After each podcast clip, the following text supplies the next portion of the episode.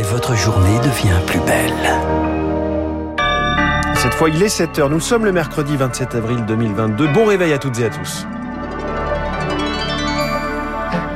La matinale de Radio Classique avec François Geffrier. Et à la une, Moscou qui ferme le robinet du gaz à la Bulgarie et à la Pologne. Gazprom va suspendre ses livraisons dès aujourd'hui aux deux pays. Le groupe russe demande à être payé en roubles. Socialistes et insoumis autour d'une même table ce matin. Au menu, les législatives. La perspective d'un accord divise le PS, vous l'entendrez. Et puis de l'huile de colza à la place du tournesol. Face à la pénurie, les industriels sont autorisés à changer la composition de leurs produits sans changer immédiatement les emballages les rayons. Après ce journal, 7h10, la France toujours ultra dépensière au moment où, Bruxelles reparle des règles budgétaires. Ce sera l'édito d'Étienne Lefebvre. 7h15, les chantiers très coûteux, là aussi, du début du quinquennat. Je reçois Christian de Boissieu, vice-président du Cercle des économistes. 7h25, le président réélu, mais disparu de la scène politique depuis dimanche soir. Ce sera l'info politique de David Doucan. Radio classique. À la une, Lucille Bréau, Gazprom qui stoppe ses livraisons de gaz à la Pologne et à la Bulgarie. Fermer les vannes, le Kremlin avait prévenu qu'il couperait le gaz aux pays membres de l'Union européenne s'ils ne payaient pas en roubles. Eh bien, il met sa menace à exécution dès aujourd'hui.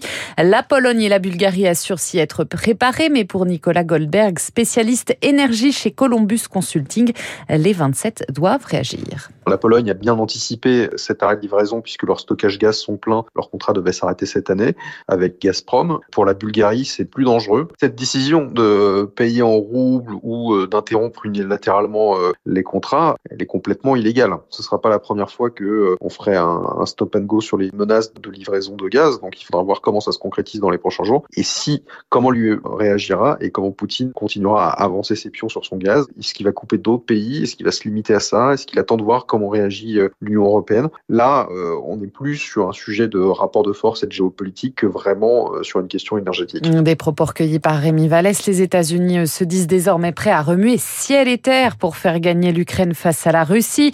Washington va réunir désormais tous les mois ses alliés pour renforcer les capacités militaires de Kiev. Londres et Berlin promettent des blindés, la France des canons.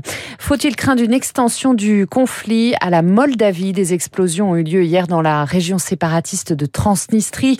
Euh, 1500 militaires russes sont stationnés en permanence sur ce territoire de 4000 m2 carré frontalier d'Ukraine. Washington met en garde contre les tentatives d'escalade des tensions. Et des milliers de civils continuent de fuir l'Ukraine. Près de 8 500 000 personnes pourraient avoir quitté le pays d'ici la fin de l'année. C'est la prévision des Nations Unies, des mouvements de population vers l'étranger, mais aussi à l'intérieur du pays. Maud Belon coordonne les opérations d'action contre la faim dans l'ouest de l'Ukraine qu'on voit, nous, en Ukraine, c'est beaucoup de déplacements, que ce soit de la partie est, de gens qui vont vers l'ouest, qui souhaitent rester en Ukraine, parce que l'ouest du pays est quand même relativement calme. Il y a des gens qui sont aussi en transit et qui savent pas trop où aller, qui vont faire plusieurs euh, villes différentes avant potentiellement de s'établir quelque part. On voit aussi des mouvements de retour, soit des gens euh, qui avaient été réfugiés qui maintenant essayent de rentrer dans leur lieu d'habitation, soit des gens qui étaient à l'ouest en Ukraine et qui euh, retournent vers euh, leur ville d'origine à l'Est. Un propos recueilli par Anne Mignard à l'étranger. En bref, en Birmanie, Aung San Suu Kyi condamné ce matin à 50 prisons supplémentaires pour corruption. C'est l'un des multiples volets euh, du procès que lui a intenté la junte. Au Mali, la junte accusait l'armée française d'espionnage et de subversion. Réaction à la diffusion par l'état-major français de vidéos tournées par un drone à proximité d'une base du centre du pays. L'armée française affirme que les images montrent en fait des mercenaires russes en train d'enterrer des corps pour accuser la France de crimes de guerre. Tractation à tout va à gauche en vue des législatives. Les socialistes et insoumis ont rendez-vous ce matin à 10h pour discuter d'une éventuelle coalition, un rapprochement pas du goût de tout le monde. Au PS, critiqué sur un éventuel accord, son premier secrétaire Olivier Faure a invité hier soir tout bonnement ses opposants à partir. Plus que jamais, le sort des socialistes est désormais entre les mains de Jean-Luc Mélenchon. Lauriane Tout le monde. S'il veut, il peut nous tuer, reconnaît un cadre du PS. Voilà l'étendue du pouvoir de Jean-Luc Mélenchon sur le Parti socialiste.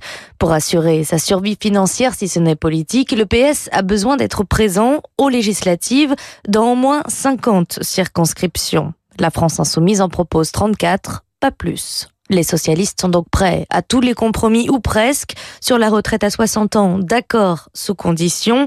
L'abrogation de la loi El Khomri, oui, mais seulement en partie. En revanche, ils gardent une ligne rouge, pas question d'adhérer au programme des insoumis sur l'Europe et la géopolitique. Alors, pour arriver à un accord qui ne les affaiblisse pas trop, les socialistes comptent sur un élément de taille, c'est l'ego du chef des insoumis. Jean-Luc Mélenchon veut entrer dans l'histoire, espère un cadre socialiste. C'est son moment, il peut être celui qui aura réuni la gauche. Emmanuel Macron lui met les nerfs de sa majorité à rude épreuve. Selon le Parisien, il, il a réuni sa garde rapprochée hier midi à l'Élysée.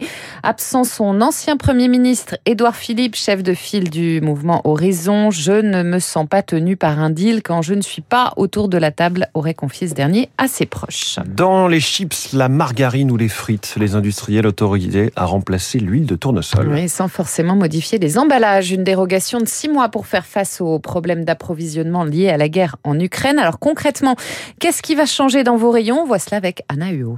Dans les biscuits, les pâtes à tarte tous les chips, l'huile de tournesol est peu à peu remplacée par du colza ou de la palme, par exemple. Et si Bercy autorise ces changements, les associations de consommateurs sont sur le qui-vive. Nadia Ziane de Famille Rurale. On attend des professionnels une information très claire sur le paquet lui-même qui alerte le consommateur sur le fait qu'il y a eu un changement. Dès aujourd'hui, les industriels devront indiquer une modification substantielle de la recette. Sandrine Blanchemange, directrice au sein de l'Association nationale des industries alimentaires. Ces dérogations, lorsqu'elles concernent un allergène, l'information est clairement sur le packaging. Et à partir du moment où il y a une modification, euh, par exemple sur un produit étiqueté sans OGM, l'information sera sur le packaging. Et pour les autres modifications, là, les industriels auront deux mois pour les signaler sur l'emballage. Une liste de tous les produits concernés sera d'ailleurs publiée sur le site web de la répression des fraudes. Et la DGCCRF surveillera les écarts, promet son directeur de cabinet Rémi Slove. S'il y a un produit qui est dangereux pour les consommateurs, par exemple un allergène qui n'est pas indiqué, on lance une procédure de retrait-rappel des produits. La DGCCRF contrôle l'effectivité des retraits-rappels. Cette procédure d'exception va durer six mois, le temps selon Bercy de changer l'intégralité des étiquettes. Et puis la France rend hommage aujourd'hui à Michel Bouquet. Ce sera cet après-midi aux Invalides. Emmanuel Macron prononcera son éloge funèbre à 16h30 et retentira ensuite l'air Suavecia il vento de così fan tutte de Mozart.